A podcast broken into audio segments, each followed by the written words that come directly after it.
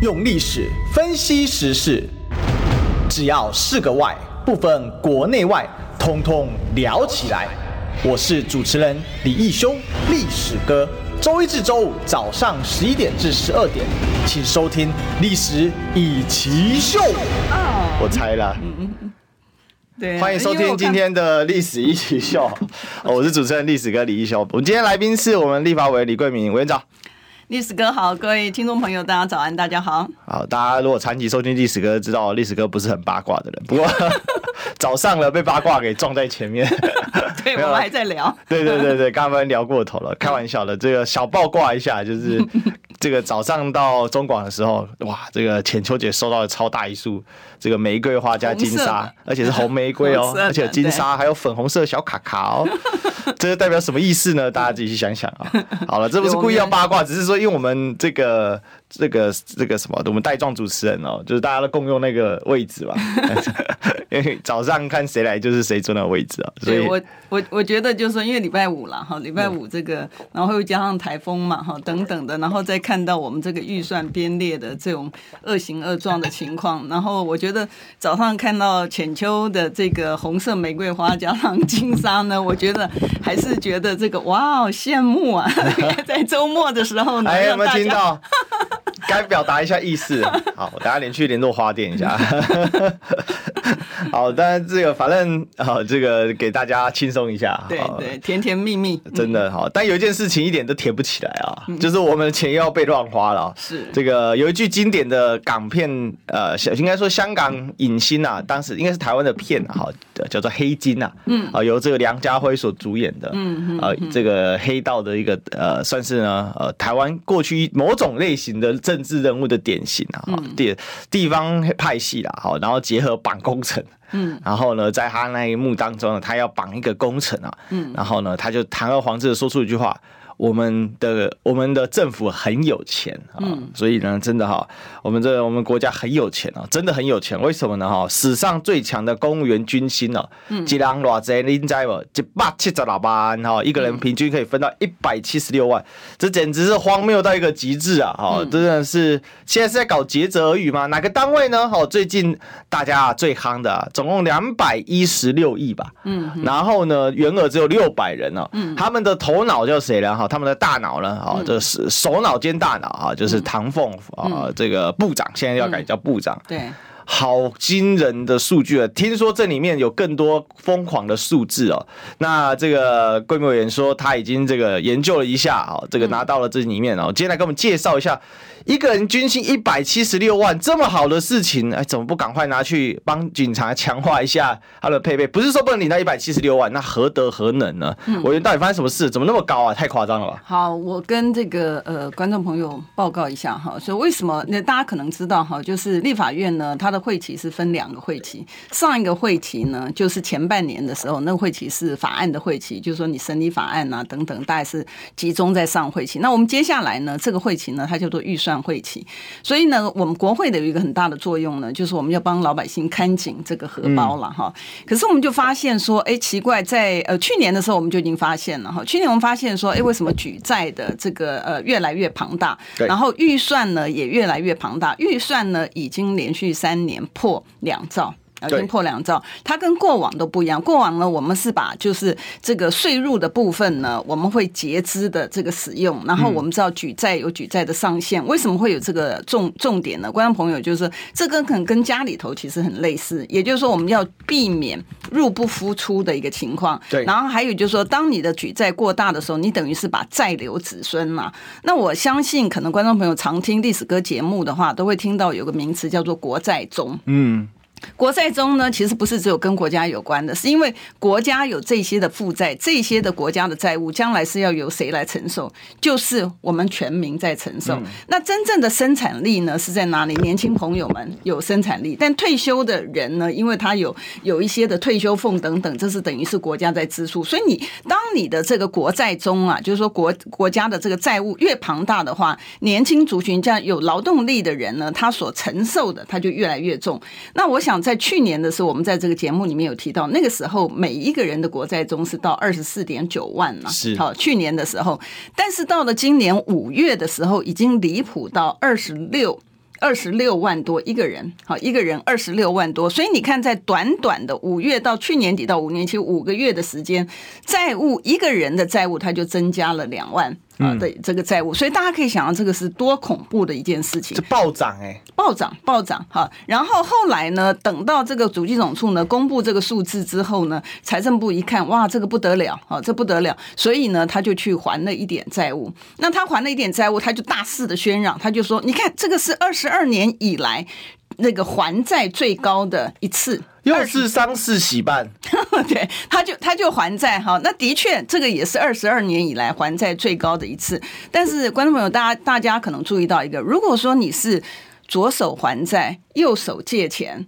有没有帮助？一点没有帮助啊！你要的就是说，如果你真的是二十二年以来举债这个这个还债最高的，你应该就是说我们举债的比例它应该是下跌的，这样才是对的，对不对？如果我们在我们这一辈里面能够帮子孙呢，就是说举债的这个范围呢，把它拉。降低，然后还债的这个多的话，我们等于是帮子孙呢留一些的这个将来，他万一碰到什么样紧急的状态，他是可以去借钱，因为举债都有举债的上限哦，举债都有举债上限。可是我们就看到这个过程当中，我们觉得第一个从整个预算上面来讲，今年啊，今年是更离谱，它已经到了这个呃二点七。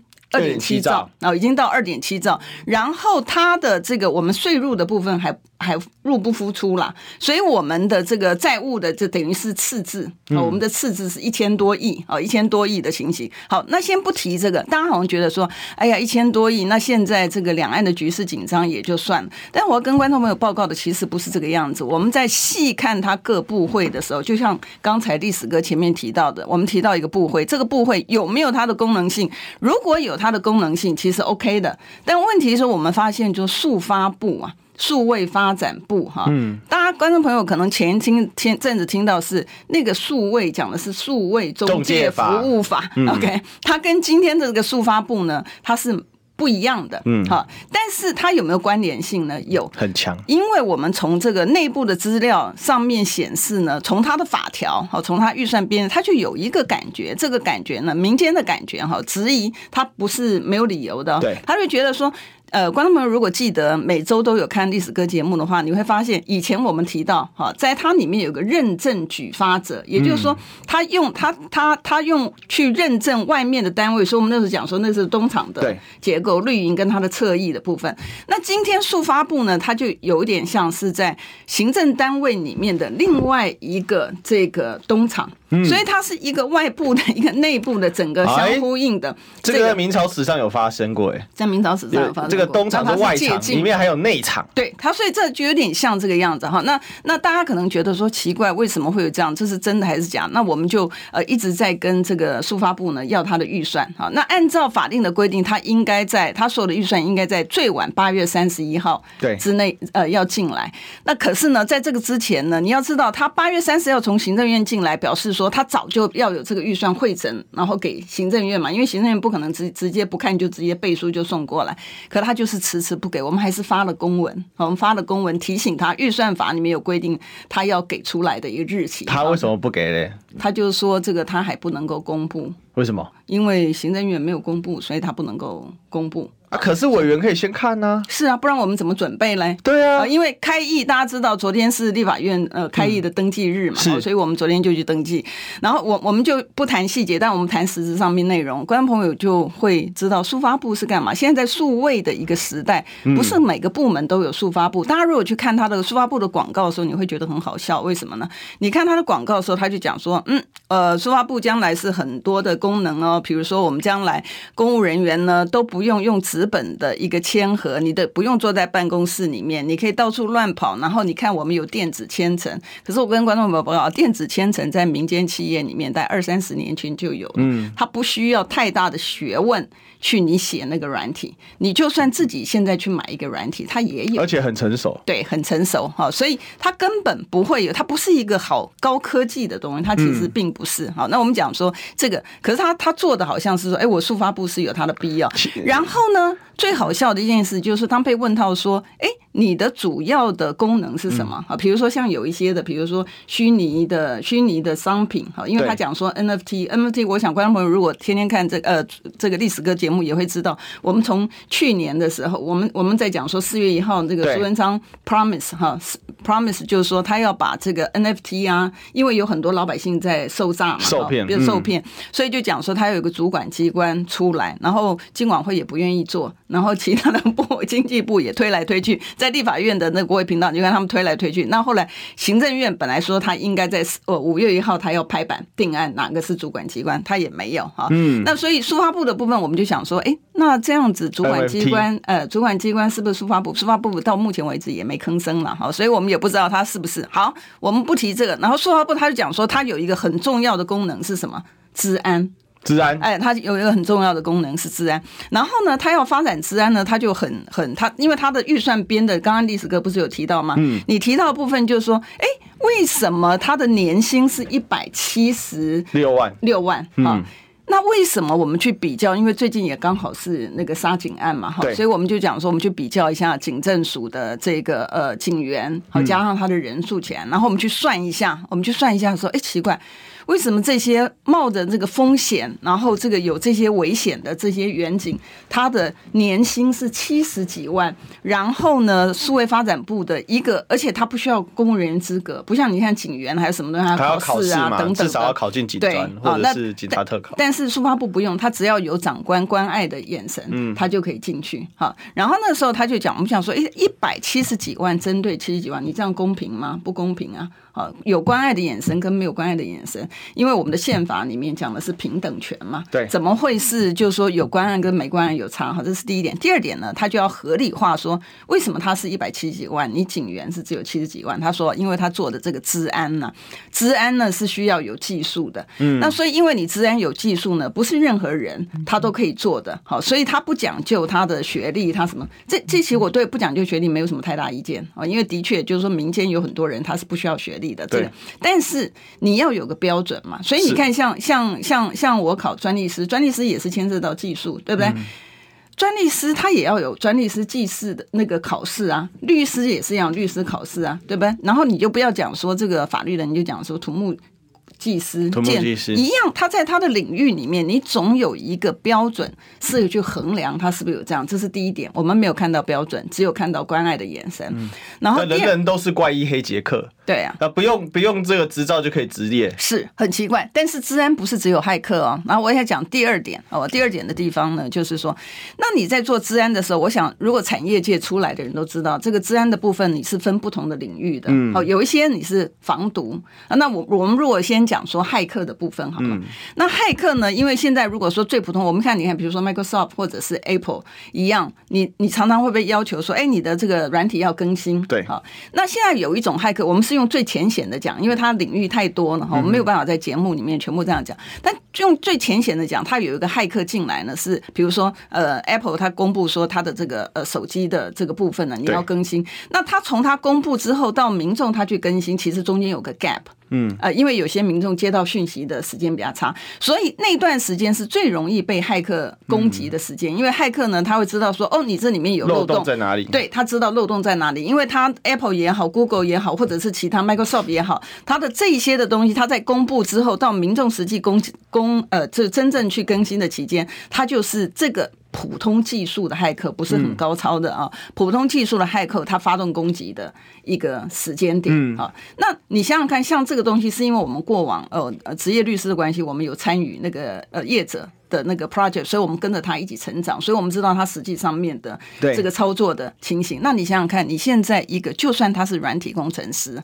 好，没错，唐凤的确是软体工程师，不管他是不是自学，好，那这对。就他是软体工程师，但你要知道，如果他没有在产业界里面的这些的一个经验的情况之下，他怎么知道要怎么样子去防堵？这不可能的。第一个，他绝对不可能是之前的人。哦，做资安的事情是绝对不可能。写程式我没问题，是、啊，但是你做 data 分析，你也会需要有大数据。对，那大家现在就觉得奇怪了，你你数发部的大数据是从哪里来的？是难道是从我们当初的这个大家简讯十连制，然后或者是这个就更好笑了？简讯十连制大数据库跑不出来啊，最后还不是靠人工在追？是，所以所以，但是我们现在民间有个质疑，就是说最近不是看到很多的那个诈骗的简讯吗？我我我把那个我我今天早上才把所有东西都删掉了，因为前面的时候我留下来，你会发现同样一只手机的号码呢，它的诈骗简讯呢是一坨拉苦。对啊，现在手机打开一大堆诈骗简讯。对对，现在严重到什么？你知道吗？连 YouTuber 都有专门砸 YouTuber 的，对，他跟你的频道合作，要来、嗯、呃，你这个品牌啊，我们跟你品牌合作啊，跟你请你来帮忙做广告啊什么的。嗯。我有实际接触过，哎，对，就一缸子，所以我们那时候民间的什么都可以诈骗，民间的合理怀疑就是说，是不是各自流出？否则的话，为什么人家会知道你的那个手机的这个号码？然后他可以这个疲劳式的轰炸这样子，所以这个这个是另外一个议题了。好，那我们回到今天的主轴，在讲数发部的预算的时候就很奇怪，为什么呢？数发部的预算的部分，你去看它增加的这个员额的这个人数呢，除以它的这个总预算的部分出来的，我们刚刚讲说一个人一百七十几万，对不对？然后。呃，数发部他就回来讲说，他说哦，因为他们的薪资会要比较高啦。好，那我们就说，哎，薪资比较高是多少？他说哦，一个薪资呢大概是四万。对我跟观众朋友报告哈，先不讲说，呃，四万多的确是比我们的平均薪资高。这个是事实，但问题就是四万多，你要找一个做治安的人，他是不可能的事情。因为我刚刚前面有有提到过，他需要先到业界，他不是只有写那个软体的问题，他还要需要有这些的 big data，然后他要知道怎么样子从，比如说你一个呃，我们讲说内网哈，内网的部分，你要知道怎么样从你内网的部分呢，然后去抓这个呃进来的他是怎么样子流窜，然后他的行为的模式等等的，所以他如果没有实际上。面在治安公司里面曾经待过，然后曾经学习过这些东西的话，他是不可能会知道他要怎么样子去找这些骇客的。那你想想看，他曾经在治安公司里面待过，他就表示他曾经有工作经验，他曾经拿过他的薪水，他已经在治安公司工作出来之后，你认为四万多？他能会到你这边来买？绝对不可能的事情。然后我也去问过这个业界，说：“哎，你们他他说最低最低的薪水啊，治安的部分最低最低啊，是大概七万多。”最低最低的啊，那所以大家可以看到说，第一个他这样编列的东西其实是不对。第二个啊，他的人该高不高，该低不低，呃，该高不高，该高的不高，不真正操作。因为你想想看哈，因为因为我我们在里面也看到他有委办费用了，他的委办费用也很高。速发布不仅仅他内部的费用高，他的委办费用高。好，待会我再跟他大家讲这个离谱的地方。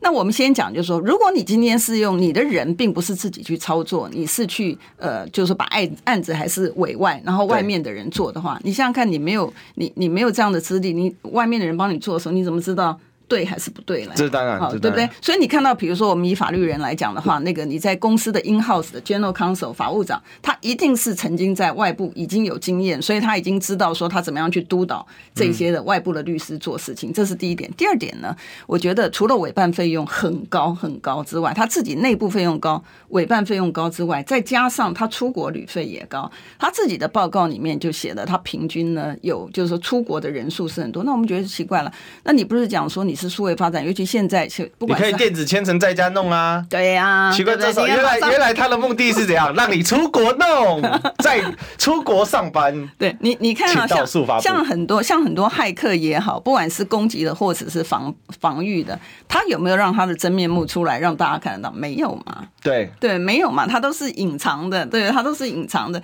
然后你现在讲说你出国的经费旅费这么高，然后还有一点很奇怪，你知道，我跟观众朋友报告，他的那个电。电信费也很高。也很高，也是上亿啊！那你会觉得奇怪？那你数位发展部你是天天发简讯吗？还是是干嘛？所以民间就会质疑说：哎，你到底是真的在做这个行政单位的这个这个数位呢，还是你是在就是我们刚刚前面提到网军啊？就是网军有这个外里应外合，就是你有一个这个内部的这个，就像对，你像你刚刚前面讲的这个明朝时代的这个。其实我就想到一个状况，因为之前那个泰鲁格事件的时候，为什么那个边坡工程处理这么粗糙？有人就说经费不够。那后来大家就去看了那个经费。我想我们那时候好像也跟委员讨论过，每每一个工程卡个几趴，把它垒起来之后就来做台铁的网军，嗯嗯，都包给外面说，他现在就是不用了，直接编一笔大的。整个政府一起统包出去，对，所以，所以很恐怖啊，很恐怖。然后另外一个，我再跟大家报告哈，有时候你光是看那个数字的时候呢，你大概不不会觉得说，哎，这个反正是一个数字，没什么的。可是你用比较，比如说我们刚刚讲说人员的费用，对，警察跟速发部的人员的费用，你就会发现。哎，它是超过它的两倍，哎，七十几，七十几到这个两倍也不过是一百四几，对不对？可它它超过它。然后另外我们要看到，就是说你一比较你就知道它荒唐，因为它有一些的业务是从别的部门转进来的，好，比如说像那个呃电信发展技术发展中心原来是 NCC 的，那 NCC 的这电信发展中心呢，就它的业务呢转到这个呃速发呃发到速发部的时候，那我们就比较它一百一十一年的预算跟一百一十二年，因为我们现在谈的是一百一十二年的，那一百一十。一年的预算预算呢，它是一点多一点一一一亿多了，嗯，然后它现在一百一十二年，它就增加了多少？它增加了一点七亿，哇！所以它就 total 变成本来一百一十一亿的时候是一点多，是呃那个 NCC 编给这个电信技术中心的，结果一到了速发部之后，它马上变成三亿。它马上变成三亿，所以你会发现它多编的还不是只有两，不是不是是不是两一样的业务可以直接加一倍多，对，你就觉得很奇怪啊，其实快变成三倍了，哎，对，你觉得你觉得很奇怪啊？就是说你的标准到底在哪里？你是你是跟如果你理论上来讲，业务是接收过来的嘛，对不对？然后你就会看它实际上面执行的情况嘛，对不对？然后呢，你居然能够编到这样倍数，尤其我们讲，那人数有增加吗？没没没，他那个是直，他是原来的业务直接直接平，我说平行刀移交也没有破边，也没有什么，就直接加钱。对，直接加钱就是那个地方的那个 那个数字，你知道，他就直接加倍到。人跟事都没有增加，直接加了两一点七亿，本来知道一点一亿。对对对对，简直是太神奇了。所以你可以发现这个这个这个真的是荒唐。从他在编预算的部分，我待会休息时间的时候，我把那个数字找出来啊，大家就可以看到。我觉得简直是荒唐到极点。这个事情哦，有点像什么？你知道，嗯，有点像以前这个中国这个皇帝啊，嗯，宠幸哪个部会的这个部长，那预算就多给他编一点，哎，可是其实没有，哎，事实上就连皇帝要多搞一点预算出来啊，嗯，这各部会之间也是有基本的一个规范的，除非是暴君，好，如果你敢这么乱加乱添的话，那就是暴君了，对对，所以现在我们这个是一个这个唐风他特别受到这个上太蔡皇的关爱吗？所以呢，这个预算就多给他一点吗？没有，因为他如果真的做事了，我就想说，如果他真的做事，不是做事 OK 啊？但问题是，原本的单位既没有增加事，也没有增加人，对，为什么预算会增加那么多？对对，这个就这个就是我们下个会期那个书发部必须要来说清楚、讲明白的。但是有个东西我们是很良心，我们广告都很固定，我们增增加一下广告，进广告。你知道吗？不花一毛钱，听广告就能支持中广新闻。当然，也别忘了订阅我们的 YouTube 频道，开启小铃铛，同时也要按赞分享，让中广新闻带给你不一样的新闻。用历史分析国内外，只要是个“外”，统统聊起来。我是主持人李一修，历史哥，请收听《历史以奇秀》。欢迎回来，这里是历史一起秀的现场，我是主持人历史哥李兄。我们今天的来宾是立法委员李贵敏委员长，大家好。我们今天来谈这个数位发展部了哈。对，我今天故意下了个标啊，借用广港港片的这个是，哎，不是算一个算台湾片，只是说是香港港星哈。当时梁家辉的经典名言啊，我们的国家很有钱啊，我们的政府很有钱，嗯，真的哈。就其实其实这件事情背后有一个理落啦。哦，我这边也跟委员报告一下我的想法啊。嗯，民进党是一群哦，没有。没有台独，但却享受台独红利的一群土匪，是现在可以这么说，他们是一群匪帮。为什么呢？哎，唐凤特别受宠啊，所以呢，这个匪帮老大要给谁钱？那需要照规矩吗？那哪需要照规矩啊？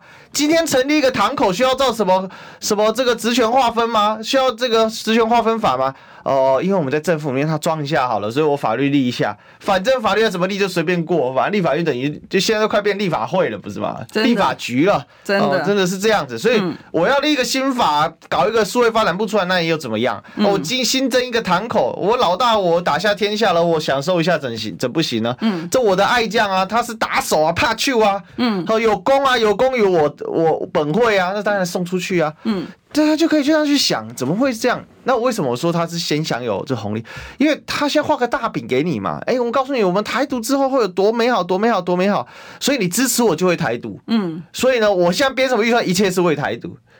他的逻辑是这样嘛，所以他支持者无限买单嘛。没有，所以我在讲说哈，就是说 呃，我一般我们一般社会其实很多在讲了，就是说错误的政策哈，它比贪污更可怕。也就是说，你看这抗中保台的，因为哦，今年的那个预算呢，国防的预算呢，偷偷加起来有五千多亿，嗯，好，五千多亿，就是总预算里面四千多，然后再加上特别预算的五千多亿，好，那。国防预算里面呢，在立法院里面从来不会有人去砍它，为什么？因为大家都觉得就是说，这个能够这个国家的安全其实是最重要的。好，但问题是说，如果你跟你的这个这个。这个你你不要是采取一个敌对，就像你在家里头这个邻居的部分，你一天到晚就是跟人家吵来吵去的一个情况之下，那当然你是不是需要做做准备的这个防卫？当然需要嘛，啊！但问题如果说那个东西是你挑起来，就是你挑起来之后，我们实际上面的情形，我们的经济的能够负担的部分呢？如果你因为你挑挑衅造成的一个情形呢，你负担的会越来越重，那你就是把你的家产的部分呢，就是持续的在。在消耗嘛，对，所以，但如果你不需要，你不需要这样做的话，你那个部分如果省下来的钱的话，那让老百姓来用的话，其实就是安和乐利，大家可以往这个正向的一个方向发展嘛，哈。但是如果不是的话，你刚刚有没有把那个那个那个文件叫出来了嘛？哈，那个文件里面你看到，我们先接续刚才的，因为在广告之前我们跟大家报告的哈，那个呃，除了我们刚刚讲说那个委办费用哈，他编了一亿六了哈，嗯，他编了一亿六之外呢，然后。呢，他还有一般事务费。我们刚刚不是比较人员的薪资的部分，它比那个警方的部分呢是几乎快快要这个呃七快就是两倍多了，对，一百七十几个。可是他还有一般事务费哦，一般的事务费如果跟这个 NCC 的一般事务费相比较，因为他不是有些业务是从 NCC 挪过来的嘛，所以我们有些部分呢是跟 NCC 的比较。那 NCC 比较的话呢，它是速发布呢是 NCC 的三点九倍，嗯。三点九倍的一个金额，然后还有短程的车资，这些很小哈，可是都还是钱嘛哈。短程的车资呢，它平均每个月的那个计程车费是八万三，对，所以你就会觉得奇怪，这些人不是速发，不是站在这个办公室里面透过数位的发的东西在在在工作吗？啊，为什么会一直在计程车上会需要？花这么多的一个计程车，八万三等于每天的计程车费是超快。快要快要三万块，可是台北台北很多的捷运呢，不是这样子吗？我们有时候为了赶时间的那个以前，他每天有这么多人在外面跑来跑去，可是他他有必要就是说一定要坐计程车，然后不捷运有时候想想也是蛮方便的啊，你知道，所以这个也很怪了哈。然后呢，还有这个我们刚刚不是有讲说国外旅费的部分吗？嗯、国外旅费的部分呢，他就平均他说了他自己讲了平平均呢，大概有一每一天有一点七。个人，嗯，平均每就是几乎两个人，每一天有两个人在国外，不知道干什么，你知道？但他有他有比较详细的规划吗？我们接下来我们已经接下来追问他了，因为我们我们就是看了他的这个预算书之后呢，我们不知道他预算是怎么编的，反正就是非常奇怪。然后他除了这个之外，他其实还有媒体政策跟业务宣导费用，哈，因为他那个数字看起来不不多了，哈，就是这个。这个一百呃对一千三百万要一千三百万，媒体政策及业务宣导一千三百万。但是我跟观众朋友报告的一点就是说，我们在实际上面你就会发现呢，常常在立法院里面那个朝野协商的时候，他会讲说哦。这个呃，就是你统三多少钱？是，然后呢，你科目自行调整。对，科目自行调整是什么意思呢？就是说，好，比如说你这个新闻的这个宣导费啊，虽然现在是看起来是一千三，对不对？可是他用别的地方的钱挪过来这边的，他只有把总额的地方呢，他是统三的要多少？嗯嗯嗯，那这个就不对了嘛，因为因为我们一直强调的就是说，如果他可以把他的钱花在刀，因为。我们已经是我们我们的经济基本上来讲，财务已经非常非常不健全了啊。那如果你把这个财务呢，你是可以把它花在该用的上面，比如说你现在不得不了，因为它抗中保台的关系，所以我们的军备的费用持续的一个上涨。但我们也觉得上次不是讲说那个那个无人机的那个东西，然后说这个老百姓呢就用石头，我就我觉得那两个那那两个那个。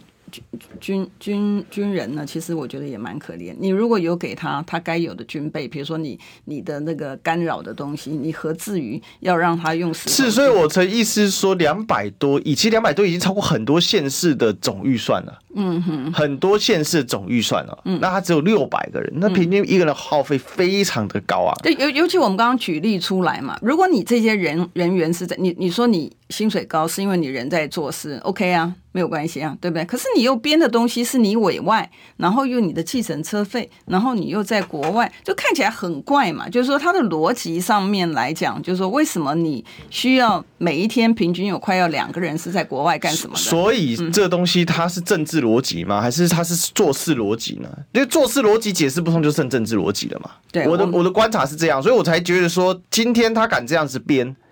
他事实上，他就是不怕你讲话嘛。他，他敢，他敢取一个多元这个多元宇宙科，他不怕你像。他其实，其实我觉得是这样子的。我就跟跟委员报告，就说这个事情哦，为什么他敢这样做？他其实是过去这几年荒谬的网络的畸形的生态，他最终在寄生在行政院这棵大树上。开花结果啊，是，所以他才会去编这么荒谬的科，是这么夸张腐烂的预算，六百个人要编两百多亿，你是什么大部会吗？是，所以所以大家大家会觉得说，你其实就是说让这些。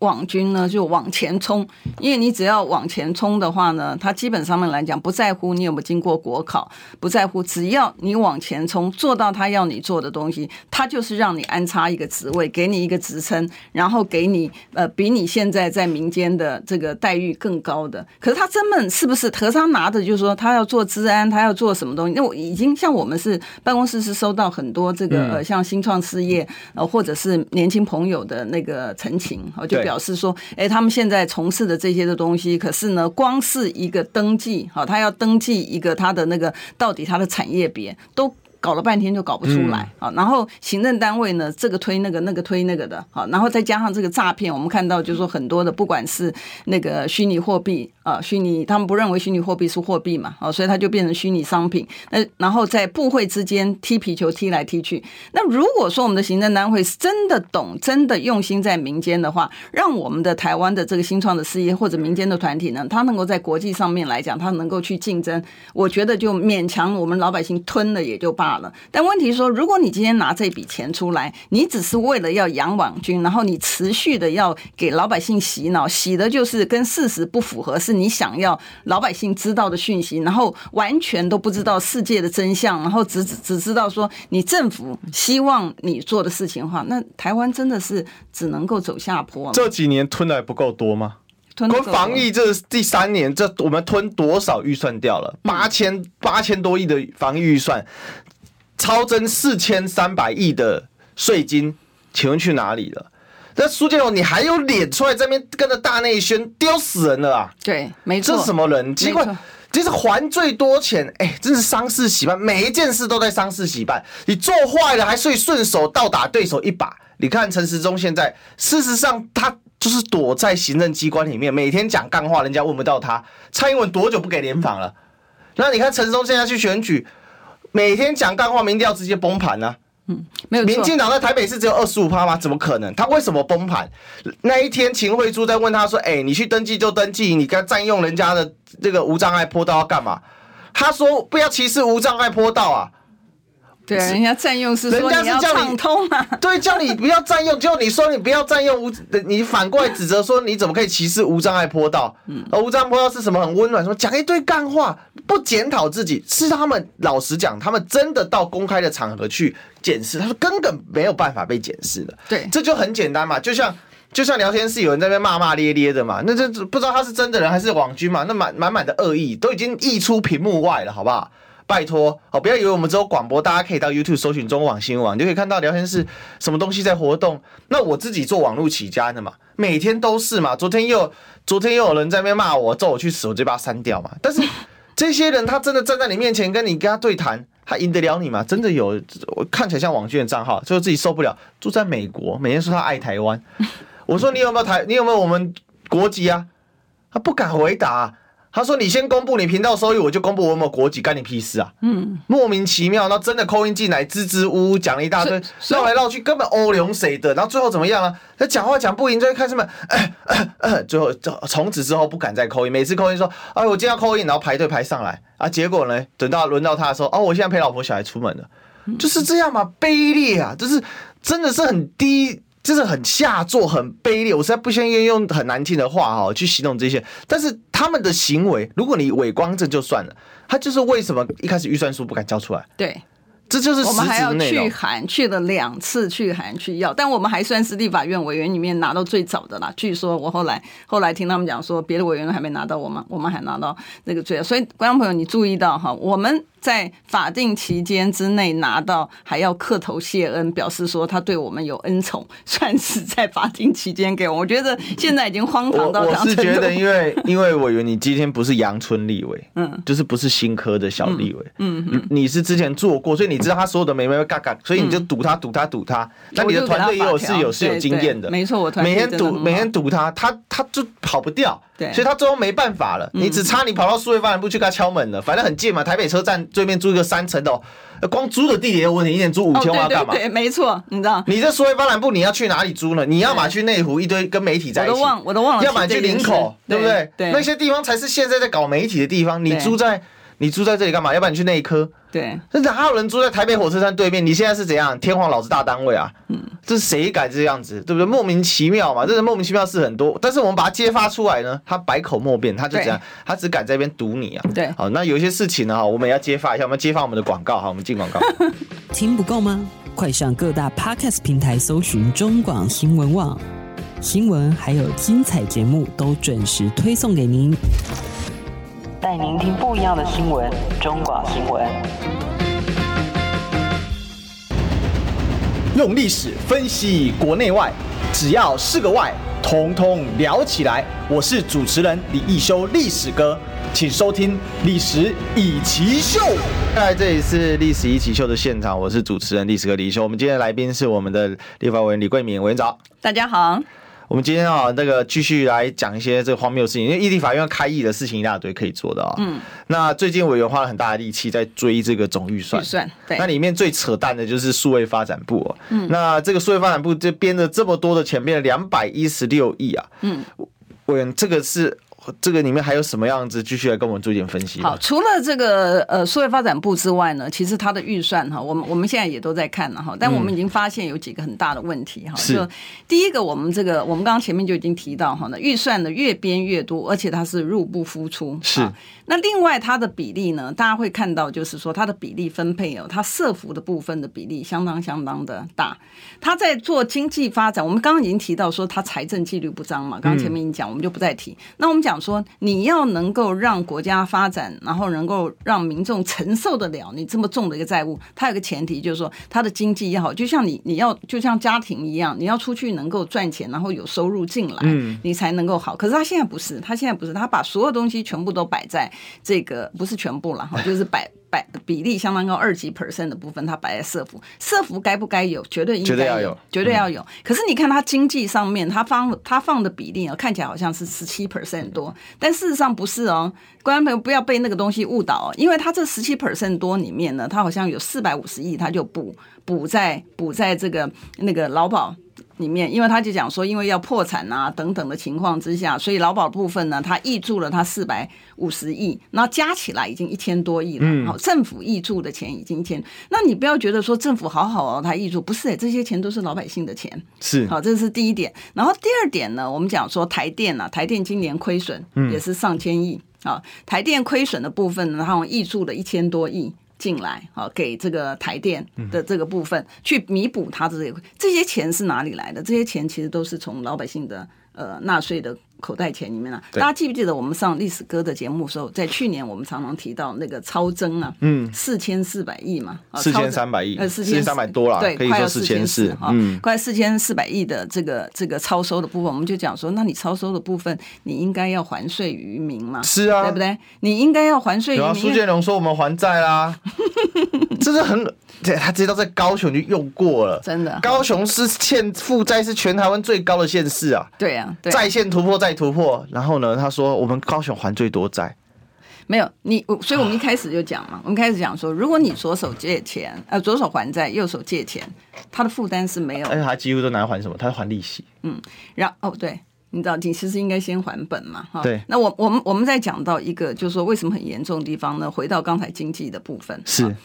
那我们刚刚财务的预算是因为它现在特别预算已经常态化，本来特别预算是有太特殊的情况在编嘛，好，所以它现在特别预算常态化，所以我们回到就是说，好，那你你既然编了这么多债务之后，你的经济发展，所以我们扣掉原来看起来好像十七 percent 多是用在经济发展，但实际上面你扣掉什么给台电的补助啦，去那个呃劳劳劳保的部分啊等等扣下，你经济发展你的投入只有十 percent。所以你它是不是一个正常的发展？它不是啊，因为你投入经济的部分只要是少的话，它将来能够产生出来的，它就它就会少，对不对？对。然后另外一个，它钱用在社服的部分，我刚刚前面提到，你如果用在对的地方的话，那它是没有问题。可是你如果不是用在对的地方，我们就很担心。那我们就以法服基金来讲好了，法服基金就是说有很多的这个没有办法，有穷困的人，他需要这个呃律师的资源啊，什么东西，所以我们觉得这个东西其实都是应该。的对不对？但问题我们去看他这个从一百零七年到一百一十年度的法服的刑事案件，因为前两天才有这个呃杀警案的这个这个情形嘛，所以我们看了一下哈，他的这个几乎啊，他在代表法服的案件呢，去代理这个被告的比例啊，跟代理被害人的比例，被害人的这个人数，我们这边都有数据哈。这个数据显示出来呢，他代表被害人的部分呢，去为被害人争取权益的部分是不到他被被告的一半。啊，你你看这个上面就有这些的数据，它不到它。比方说，我们讲说这是一百零七年到一百一十年嘛，哈、嗯，那一百零七年的部分，比如呃一百一十年部分，你看它两万六千多件啊，两万六千多件法律扶助案件，对，两万六千多，这只有法服的部分哈、嗯，这里面被害人的部分它只有多少？三千多件。被害人这么低，对，三千，然后法律辅助都在帮助嫌疑人、被告，大家听得懂意思吗？对，嫌疑人、被告的意思就是说，他就是犯案的那一方嘛。对，那被害人就是受害的那一方嘛。好，就加害人呢，占据了两万六千多件里面哦的大部分，两万三千件左右啊，两万快将近两万三千件。那被害人部分呢，只有三千多件，快四千件。对，就。就是大多数的法律扶助案件啊，这个两万多、两万六千里面的这个大概两万一千多、两万两千左右，是给被是给加害人去扶助，所以，所以哇，现在当加害人很爽啊！没有，所以人家才在讲嘛。我我就讲说，你没有关系，你编预算，如果这个预算编列预算的使用，它是用在民间，让台湾整个社会的正向的发展，是 OK 的，你知道。那但是问题是说，第一个，你你你不考虑到，你你不考虑到，就是说你的那个你。用一个很大的一个框架框了一个说法服，因为大家不会反对，嗯、对啊。然后你用一个很大的框架框了一个国防，因为我们现在最高的带法服了啊，呃，设服的部分。然后第二个部分呢，就是国防的部分。但是这些的预算的编列，其实跟你自己造成也有一个很是很很很大的一个原因嘛。你想想看，你如果前面投入的部分多给被害人，多给你的社会安全，其实社会安全网是那个蔡总统提出来，可是看看。行政单位好像从来不甩他，他提出来的社会安全网不是不甩他，他就是在骗老百姓嘛。讲白就是这样嘛，你推什么西南向最明显啊，西南向到是结果我们是什么输出卖猪仔到柬埔寨给人家当诈骗，是啊，所以我才讲说到这种程度。你如果把被害人把社会安全网建置好，把被害人保护好的话，那你的预算就不会一直一直的这个增加，然后拼命的。照顾加害者，对，那不就是鼓励犯罪吗？是，又不判死刑。对，然后呃，死刑有判了，但是因为我我要帮法官申冤一下哈，就是法官呢，他在判了之后呢，不会执行啊。对，然后他判了之后，然后会被废死联盟骂到臭头，你知道？然后你又不执行死刑，那法官就觉得说，那反正你不执行，那那那那我何必去当坏人。好，所以所以这是一个很务实的一个状态。我有还有一件事我要回过来讲哦，就是十趴发展经济的真正发展经济只有百分之十，嗯，可是他直接怎样把所有代价都转嫁给民间呢？嗯嗯，因为薪资调涨。一口气要调四点五六趴，嗯调到两万六千四的军薪，嗯，就基本薪资。然后呢，时薪调到一百七十六元，四点八趴。你知道最近就业市场烂到极致？因为昨天我才一零四，我才跟他联络而已。我因为我最近要真人，还有包括我们高自己家里的公公司也要真人，超超烂。为什么超烂？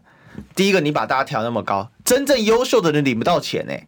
公司的预算是有限的，你以为公司是无限无限制经营财宝？他以为公司是公益团体。而且这里面调这个基基本公司里面最坏是什么？其实我认为他疯狂调是要补什么？补劳健保的洞。其中一个很重要就是补劳健保跟劳退的洞。